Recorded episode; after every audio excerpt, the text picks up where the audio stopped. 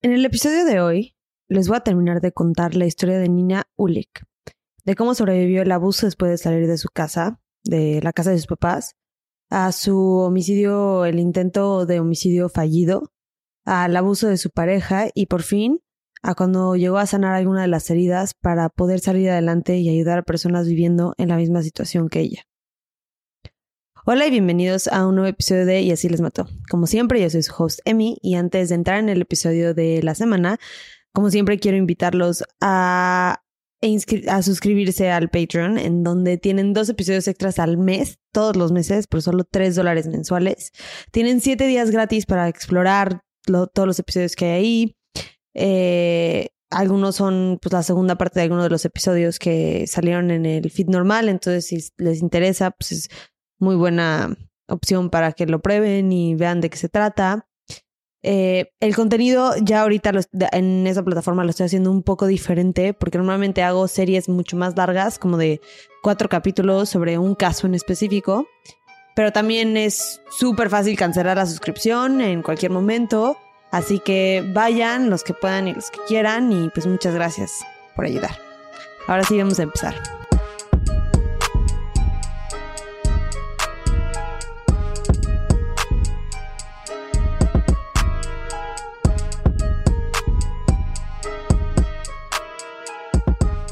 En la primera parte de este caso nos quedamos en que habían forzado a Nina a casarse y se fue a vivir con su familia política.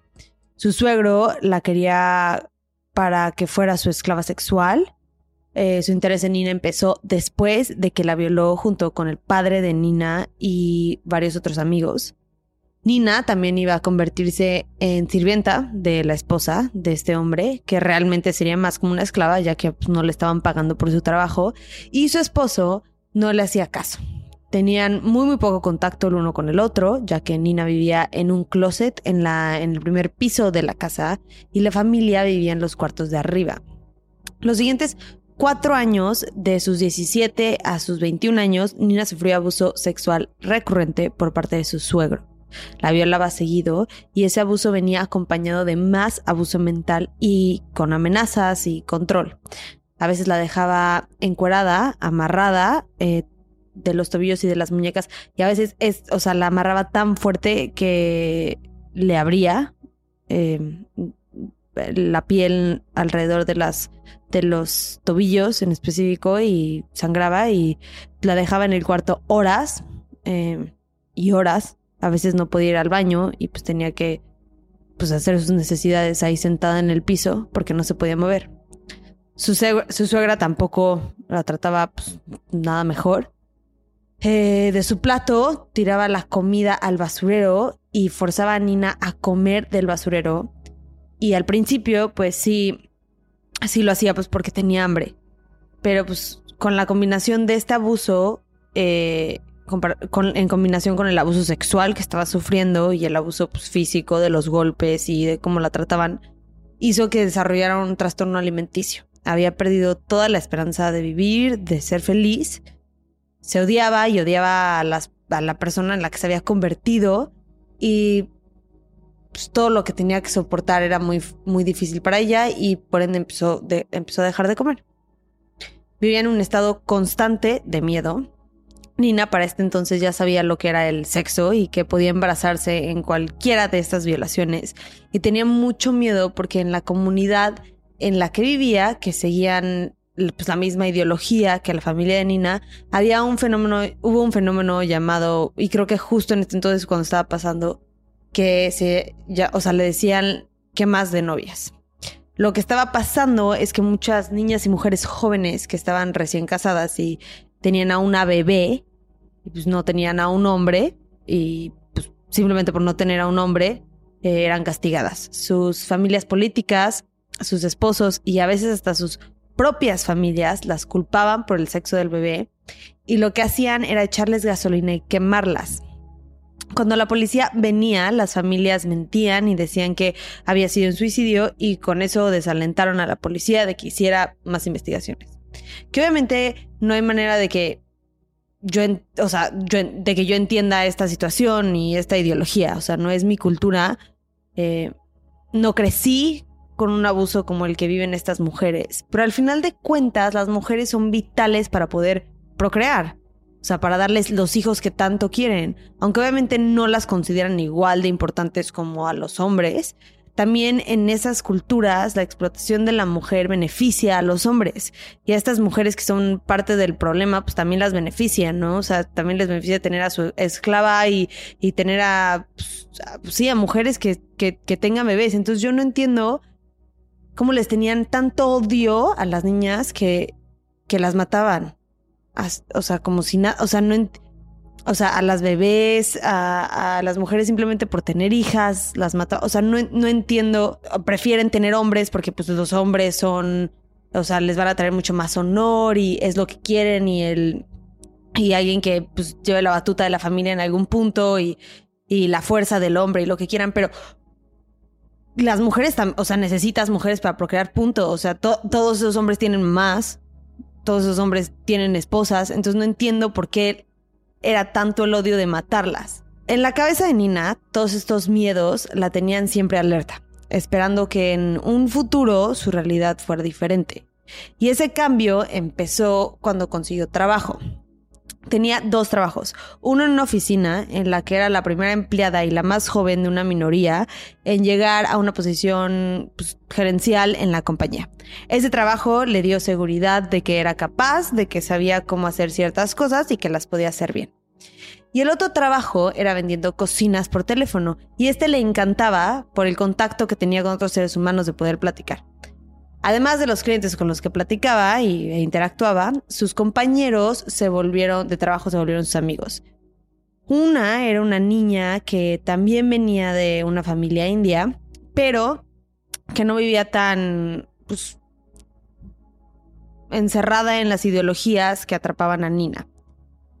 Y el otro era el novio de esta, de esta niña, que era un hombre nigeriano. Y en plática con Nina, eh, esta niña empezó a pues, decirle que se iba a poder salir, que iba a poder salir de la situación, y pues Nina empezó a envalentonarse y seriamente pensar en regresar a su casa en donde ella creía que iba a estar a salvo, o sea, regresar con sus papás. Porque esta amiga que venía de una familia con valores pues, similares a la de Nina, había aprendido, o sea, su familia había aprendido a respetarla y a aceptarla tal y como era y tanto como su amiga como Nina creían que había una posibilidad de que esto mismo se repitiera con la familia de Nina. Porque a pesar de todo, todavía tenía la esperanza de que su familia la quisiera. Aunque no la trataron como si valiera la pena, aunque la lastimaran y degradaran, ella seriamente creía que le iban a aceptar y le iban a proteger del abuso que llevaba hasta este punto cuatro años sufriendo por parte de su familia política. Así que un día, cuando acabó de trabajar, se subió al camión que la llevaría a su familia, que llevaba cuatro años sin ver. Iba emocionada y feliz de poder verlos y poder platicar con ellos, completamente olvidando que nunca platicaba con ellos y que cuando vivía ahí tampoco se sentía feliz. Pero estaba tan feliz de salirse de su situación que no lo pensó. Cuando llegó a su casa en la tarde, tocó la puerta y abrió su papá. Cuando la vio, inmediatamente la tomó del pelo y la metió a la casa. Y en ese momento, Nina se dio cuenta de que había cometido el peor error de su vida. La llevó al mismo cuarto en donde la violaron a los 14 años. Dentro estaban sus dos hermanos, su mamá y su cuñada. Y todos la empezaron a pegar. Pero no eran como las palizas que normalmente recibía. No eran para humillarla, ni para hacerla callar, ni para recordarle su lugar. Venían cargados con mucho más fuerza, odio y pues determinación. Nina sintió como estaban pegándole para matarla. Su papá era un ex luchador y pues, el hermano, que era el, principalmente el que estaba pegándole con el papá, era pues, medía como un metro ochenta. O sea, los dos eran mucho más grandes y fuertes que ella. Así que el daño que le hicieron hasta al pequeño cuerpo que tenía ella, porque pues, no, no estaba bien alimentada y tenía 21 años, sea, fue considerable el, daño que le pudieron hacer.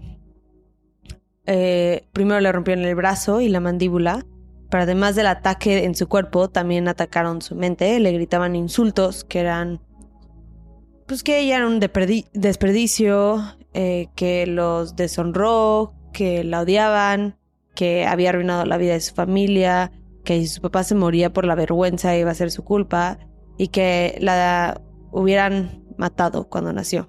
Porque era común, o al menos algunas personas lo hicieron, que cuando nacían niñas era tanto el insulto que algunas familias sofocaban a estas bebés en bolsas de plástico. Y nadie se enteraba de esto porque pues muchos de los partos los hacían en las casas y los nacimientos nunca se registraron oficialmente. Siguieron pegándole a Nina, le dislocaron la cadera y para este punto no había ninguna parte de su cuerpo que no tuviera o moretones o cortadas o sangre. Y su papá le puso el pie en la garganta y le aplicó presión. Nina en ese momento sintió que ella se estaba muriendo y dijo que tuvo una experiencia de que sentía que se salía, que estaba saliéndose de su cuerpo y pues dejó de sentir dolor. Hasta que su otro hermano dijo que no la podían matar aquí porque los iban a cachar. Dijo que sería mejor que la llevaran a la India y ahí la mataran. Así que se salieron del cuarto y la dejaron tirada. No sabe cuánto tiempo estuvo ahí tirada en el piso, no sabe cuántos días pasaron, solo sabe que no se podía mover y que eventualmente la sangre se secó. Y luego alguien abrió la puerta, una amiga de su mamá, que le dijo que el domingo la regresarían a la India y dijo que su única oportunidad de salvarse iba a ser alertar a la policía del aeropuerto. Pero Nina no sabía si iba a poder hacer eso teniendo a su papá y a su hermano ahí al lado con ella. O sea, iba a tener demasiado miedo para intentar algo. Así que decidió escapar justo en ese momento, que sabía que quien sea que estuviera en la casa estaban ocupados con la visita que acababa de abrir la puerta. Y aunque la idea de escaparse era casi inconcebible, empezó a romper la tarea en pequeños pasos que no pues, abrumaban tanto sus sentidos. Lo primero era llegar a la puerta. Si llegaba a la puerta, solo tenía que llegar a la cocina. Si llegaba a la cocina, solo tenía que llegar a la puerta trasera. Y si la podía abrir, solo tenía que cruzar el jardín a su libertad. Y de ahí, quién sabe a dónde iría, porque no tenía amigos con los que pudiera, con los que se pudiera quedar, no tenía nadie, pero eso no era su mayor preocupación en ese momento. Así que poco a poco se fue acercando a la puerta. Y de la puerta se fue a la cocina y al jardín. Y luego llegó a la pared del jardín que medía más o menos un metro ochenta. Y cuando la vio dijo, no puedo, no voy a poder. Pero luego su perrita, que era la perrita más escandalosa, de la que los vecinos siempre se quejaban, se acercó sin hacer ruido. Y esa perrita vio la pared y luego volteó a ver al Nina. Y Nina lo tomó como una señal, como alguien diciéndole que sí podía, que sí podía. Y esa perrita, que había sido su única amiga cuando estaba creciendo, que, que le había proporcionado calor las noches que tenía frío en su cama sin cobijas, le dio la fuerza que necesitaba para saltar la barda y cuando cayó del otro lado se arrastró a un parque en donde se escondió detrás de unos arbustos y se desmayó. Les quiero contar de un producto para todos los que usan maquillaje y bloqueador todos los días, que deberíamos de ser absolutamente todos y todas, o que solamente quieren cuidar su piel. Y es el desmaquillante regenerador de Argan de PAM México, es P-A-A-M. Es un producto increíble que puedes usar para desmaquillarte Simplemente aplicas unas gotitas en ojos y rostro y lo masajeas y lo retiras con agua o con una toalla húmeda. Y luego te puedes lavar la cara con otro jabón, que es lo que yo hago, que es para que se me quite todo por completo. Es una técnica que se llama doble lavado y funciona para la gente que usa mucho el maquillaje o que se está reaplicando el bloqueador muchas veces en día, que deberíamos hacer todos, lo repito. Y es porque el bloqueador es muy difícil de quitar, al igual que, que el maquillaje. Y siempre, siempre, siempre el primer paso de esta técnica es un jabón o un desmaquillante a base de aceite como este y funciona perfecto. Y además lo puedes usar como un suero hidratante después que ayuda a nutrir y fortalecer tus pestañas, es rico en vitamina E, es un antioxidante natural que eso ayuda muchísimo con los efectos del envejecimiento y además limpia a profundidad tus poros. Y ahorita lo pueden conseguir con un 10% de descuento cuando usas nuestro código que es YALM10 es YALM10. Así que no se lo pierdan, les va a encantar. Es para todo tipo de piel y díganme si les gustó. Se despertó al siguiente día con el brillo del sol. Se subió a un taxi que la llevó a la estación de policía, en donde no levantaron ningún acta ni empezaron ningún tipo de investigación. Según Nina, fue por la incomodidad de la diferencia cultural, que poco debería importar, pero obviamente sí fue importante en este caso porque pues, no se investigó oficialmente por la policía. Eh, y le dijeron que su que lo que mejor que podía hacer ahorita era irse a un hospital. Y entonces acabó en un hospital después de eso, en donde estuvo internada meses por sus heridas. Meses en los cuales nadie la fue a visitar porque no tenía a nadie en el mundo. Y cuando salió, la pusieron en un refugio para mujeres que habían sobrevivido a abuso. Pero no pudo vivir ahí porque le, le causaba mucha incomodidad el consumo de drogas y alcohol de alguna de las mujeres, porque ella, pues, afuera de su papá y el consumo de alcohol, que pues, esa fue una experiencia muy traumática para ella, porque fue la noche que la violaron, ella no tenía o, sea, no tenía más relación con drogas ni con el alcohol, o sea, no lo veía. Entonces a ella le costó, fue un shock cultural eso para ella muy grande y entonces decidió no quedarse ahí. Así que fue al único lugar que se le ocurrió ir, que era la casa de sus amigos con los que trabajaba vendiendo cocinas. Pero cuando llegó, su amiga ya no estaba y el novio, o bueno, exnovio, le dijo que se había ido porque sus papás la habían casado pero le dijo que tenía dos cuartos y que le podía rentar uno, de esos cuartos. Eh, pero ella pues, seguía con varias heridas, seguía teniendo un yeso en el brazo y dijo que no iba a poder trabajar ahorita, pero él le dijo que no se preocupara, que luego se le podía pagar la renta que tenía atrasada. Para ella esto era un milagro, que fuera tan amable y que le ofreciera un lugar en donde vivir sin que tuviera que pagar inmediatamente, pues era como un milagro para ella. Y algo que dijo Nina en una entrevista se me hizo muy interesante y es, cuando estás acostumbrada a ser abusada, no reconoces abuso. Porque se vuelve tan normal, especialmente en un caso como en el de Nina, en el que el abuso siempre estuvo presente desde chiquita, que ciertas cosas que para ella eran normal son claramente abusos para personas que lo están viendo desde afuera pues para ella no, para ella eran cosas normales, o sea, sí era como era la vida y así según ella vivía muchísima gente porque ella es lo único que sabía. Entonces, yo creo que justo es importante tocar este punto porque yo creo que hay mucha gente que que ve, por ejemplo, a una mujer en, una situación de, abuso doméstico y dice como, ay, pero ¿por qué no se sale? ¿Qué tonta que no se sale? ¿Por qué no se va de la casa? Y es como, pues, o sea, tú no, tú no sabes si esa mujer vivió abuso toda su vida y no sabe, no sabe que hay una manera diferente de hacerlo. O sea, yo creo que las personas que lo vemos tan claramente somos personas bastante privilegiadas porque claramente nos cuesta muchísimo ponernos en esa situación porque pues, no la hemos tenido que vivir así. Y pues, ya saben, como yo también siempre digo, cada quien reacciona diferente al trauma. O sea, cada quien reacciona diferente a amenazas, cada quien reacciona diferente a, situaciones de peligro, hay muchísimas maneras de reaccionar. Entonces yo creo que justo, justo esta historia toca muchísimos puntos en los que es muy fácil juzgarlo desde afuera,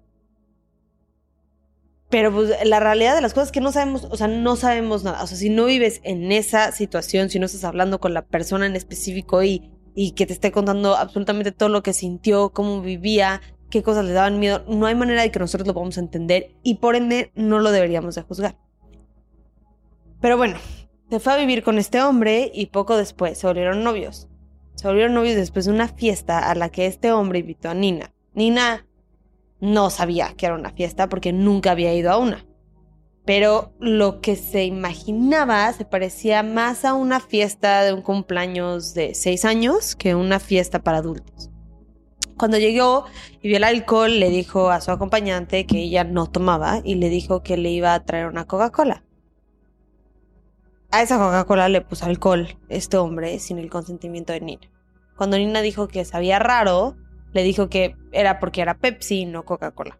Pero Nina obviamente no sabía nada del sabor de refrescos tampoco, porque pues no es como si le daban refrescos en su casa, entonces ni siquiera podía distinguir eso. O sea, ni siquiera sabía lo que debería de saber un alcohol o refresco. Entonces, pues sí dijo, sabe raro, pero pues no sabía que lo que sabía raro era que este hombre le había puesto alcohol.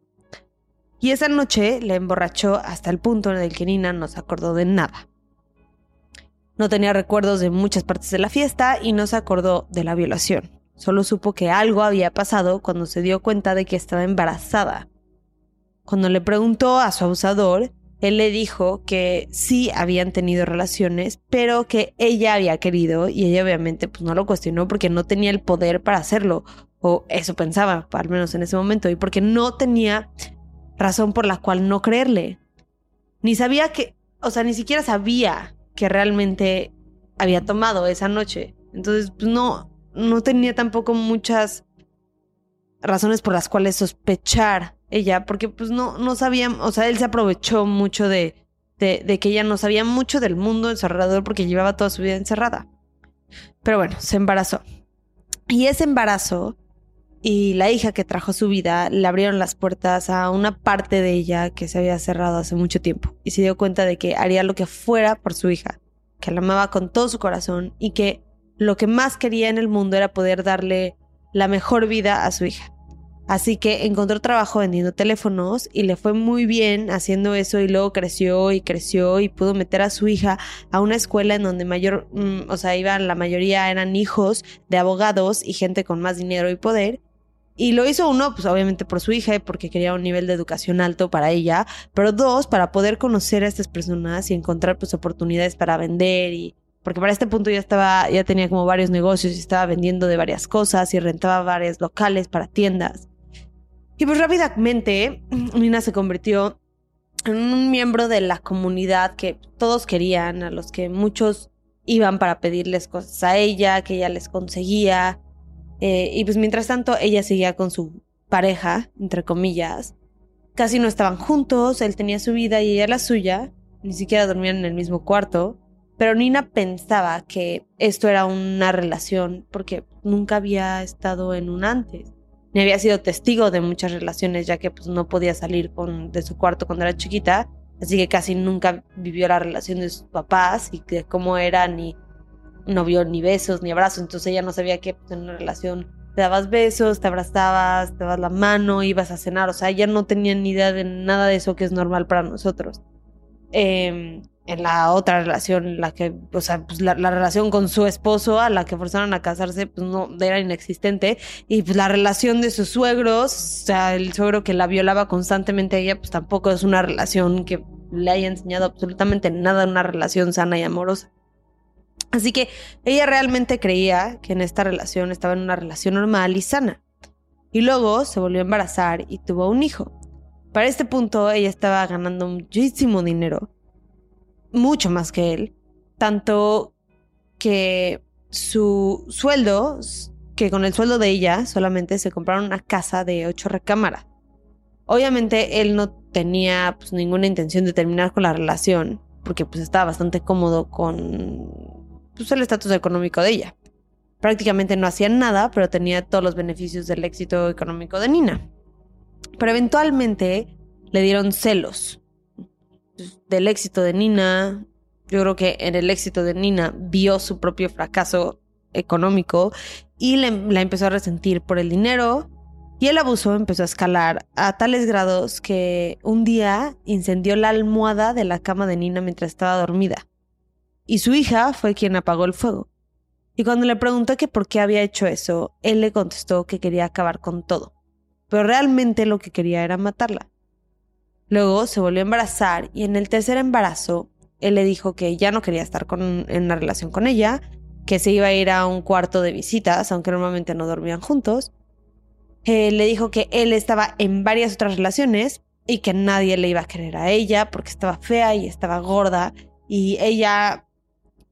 Y sí, que nadie iba a querer estar con ella y que no valía nada. A ella no le importó nada esto porque eran cosas que ya había escuchado mil veces que incluso hasta ella creía de sí misma, pero se la habían repetido tantas veces que ya no encontraban su marca estas palabras. Porque pues ya, ya era como conocimiento que ella tenía muy adentro de ella, o sea, como internalizado. Y un día, eh, este hombre le pidió 8 mil libras esterlinas para llevarse a un viaje a Italia que iba a hacer era un dinero que pues ella no tenía y cuando le dijo que no se lo iba a dar porque pues, simplemente no tenía esa cantidad de dinero, él la empujó y ella se cayó por las escaleras. Tenía ocho meses de embarazo. Su hija estaba en casa de una amiga y tenía a un bebé de 10 meses.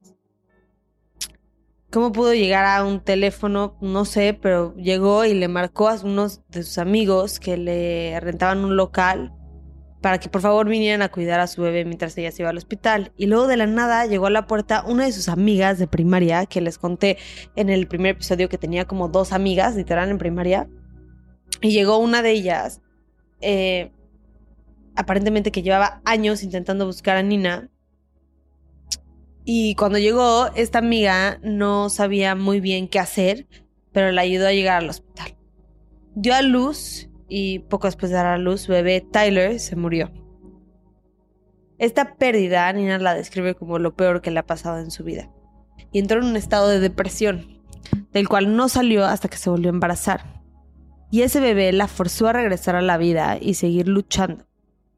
Abrió muchos más negocios y eventualmente se convirtió en millonaria. Pero el abuso doméstico no paró. Nunca paró. Y algo que es importante mencionar es que cuando hablamos de abuso doméstico, las, las consecuencias no solamente afectan a las, a las personas que reciben el abuso físico, pero a toda la familia, porque también al ser testigos hay repercusiones emocionales traumáticas. Su hija ya estaba en la universidad, así que ya no estaba viviendo en la casa. Eh, mandó a su primer hijo, o sea, el hijo de en medio, a estudiar fuera porque lo quería alejar de su papá y del abuso que poco a poco se volvía más violento hacia su hijo. Pero cuando mandó a su primer hijo fuera, su hijo pequeño se deprimió porque su hermano grande era como una barrera entre él y su papá, que pues ahora ya no existía y por el estrés y el miedo desarrolló una enfermedad autoinmune. Así que mucho de su tiempo estaban entrando y saliendo de hospitales. Eh, pero aún con todo eso, eh, él era un estudiante de 10, simplemente por lo dedicado y lo determinado que era. Era muy parecido a su mamá. Un día, Nina regresó a su casa y encontró a su hija en... Pues que había venido nada más a visitarla de la universidad. Y cuando la fue a dejar a la estación de tren, su hija, que dijo que tenía, le dijo que tenía el sentimiento de que si, o sea, le dijo, mamá, si no te sales ahorita, tengo el sentimiento de que, o sea, si no te das de la casa y dejas a mi papá ahorita, entonces el sentimiento, tengo el sentimiento de que no te voy a volver a ver. Pero Nina no sentía que tenía la fuerza para dejarlo y para estar ella sola. No veía que era ella la que tenía el poder económico y que su posición podía, o sea, que gracias a Dios por la protección que tenía económica que ella había creado y crecido por su ambición, este, pues la ponía en una posición para poder protegerse a ella y a sus hijos. Ella no veía nada de eso porque toda su vida se le repitió que no valía nada, que no era suficiente y por más evidencia que había de lo contrario, era una creencia sembrada tan adentro de ella que no veía todo lo demás, toda la evidencia en su contra. Una noche su hija recibió una foto de parte de su papá y era una foto de su mamá dormida y su hermanito como sentado en una silla que parecía dormido pero estaba en una posición extraña. Entonces pues, se sintió, la hija dijo algo no está bien. También era muy raro que su mamá estuviera dormida en una circunstancia así porque Nina tenía insomnio desde el incidente de la almohada y le costaba muchísimo trabajo dormirse porque ahora también su pareja la encerraba en su cuarto de las 11 de la noche a las 5 de la mañana y toda la noche pues estaba muy nerviosa y preocupada por su hijo y por su enfermedad y pues sentía mucha impotencia toda la noche de que si algo le pasaba a su hijo no iba a poder ayudarlo porque pues estaba encerrada, así que casi no dormía. Y su hija sabía esto, o sea que cuando vio la foto inmediatamente le marcó a su mamá, pero Nina no contestaba. Siguió marcando y marcando hasta que por fin Nina contestó y se despertó y le dijo que necesitaba agua.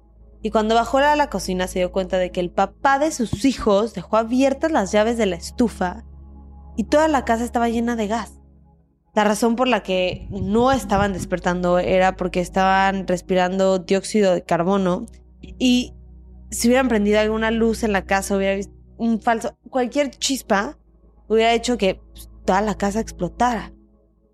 Y esa experiencia fue suficiente para que Nina empezara a cambiar las cosas que ella odiaba de sí misma y aprendiera a que sí valía la pena.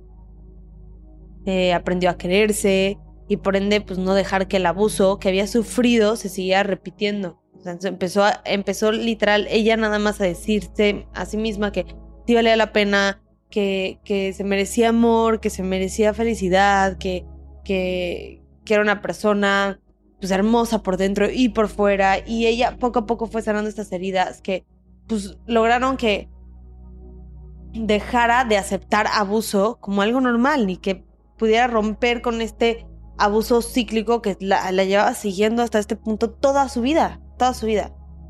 Eventualmente se convirtió en una coach como de vida, especialmente trabajando con luchadores de la UFC y hoy tiene una organización para intentar acabar con la tradición de los crímenes de honor y para ayudar a víctimas que los han sobrevivido. Con la única persona que tuvo contacto de su familia después de que sobrevivió el atentado a su vida, fue su hermano, a quien lo metieron en un programa como de violencia después de que atacó a su esposa con un martillo. O sea, no lo metieron a la cárcel, fue como... No entiendo... No entiendo cuál exactamente fue el programa, pero fue un programa como para intentar este pues, cambiar las reacciones violentas de estos hombres que claramente pues son abusadores, ¿no? Eh, y entonces, después de eso, eh, eh, su hermano, después de que lo cachó la policía por pegarle a su esposa con un martillo en la cabeza, eh, le confesó a la policía que él había intentado matar a su hermana y que quería, quería pedir una disculpa. Ella le dijo que sí, que ya lo había perdonado, pero pues que no lo quería en su vida y que se lo olvidó, pero digo que lo perdonó, pero no se le va a olvidar nunca lo que hizo. Sus papás recibió algunas amenazas, pero no mantuvo contacto con ellos. Eh, que por cierto por su organización, esta Nina recibe como de 30 a 40 amenazas todos los meses. Eh, por, pues sí, por, nada más por intentar querer cambiar la cultura, por intentar, sí, desafiar como todos estos hombres que claramente creen que es su derecho poder matar o no a una mujer, a su hija, a sus niñas, porque además obviamente estamos hablando de una de las cosas más graves que es que crean que se puedan, que las puedan matar y que no vaya a haber consecuencias y que así haya pasado años y años y años y que se sientan justificados en hacerlo, pero pues el nada más el cambiar la mentalidad de esto es obviamente o sea, lo que, lo que se espera es que sea como un efecto dominó, de que después entonces puedan cambiar la perspectiva de que las mujeres también las puedes vender cuando las quieres casar, que son menos, que no deberían ir a la escuela, que, que solo sirven para cocinar. Es un poco como el comienzo de empezar a, cambiar esta cultura y esta mentalidad de que la mujer es inferior al hombre. Lo que sí se sabe de su papá es que fue privado de su libertad en el 2015 por el secuestro de una hija que había tenido como resultado de un amorío. Se cree que este hombre, o sea, el papá de Nina, se llevó a su hija de tan solo seis años a la India sin el conocimiento de la mamá y nunca nadie volvió a saber nada de esa niñita sin ninguna evidencia de un homicidio o algún otro crimen, sentenciaron al papá de Nina solamente por secuestro y hoy ya está libre. Este es un problema eh, cultural machista que afecta disproporcionalmente a las mujeres de la comunidad, no tan diferente como los feminicidios de mi país y de muchos países en Latinoamérica. Y aunque yo sé que a mí me choqueó mucho este caso, porque pues, porque se, me presentó como de una manera cultural muy, muy diferente al, a los feminicidios de que yo estoy acostumbrada, pero sí, lo ves como muy de fondo, es muy parecido y es muy triste ver que por todo el mundo las mujeres siguen viviendo este tipo de violencia simplemente por ser mujeres. Muchas gracias por escuchar este episodio de Ella sí les mató. Si quieren leer un poco acerca de lo que hace la organización de Nina, eh, les dejo el link en la descripción del episodio. Eh, no se les olvide también seguirme en redes sociales y nos vemos el próximo martes con un nuevo episodio. Bye.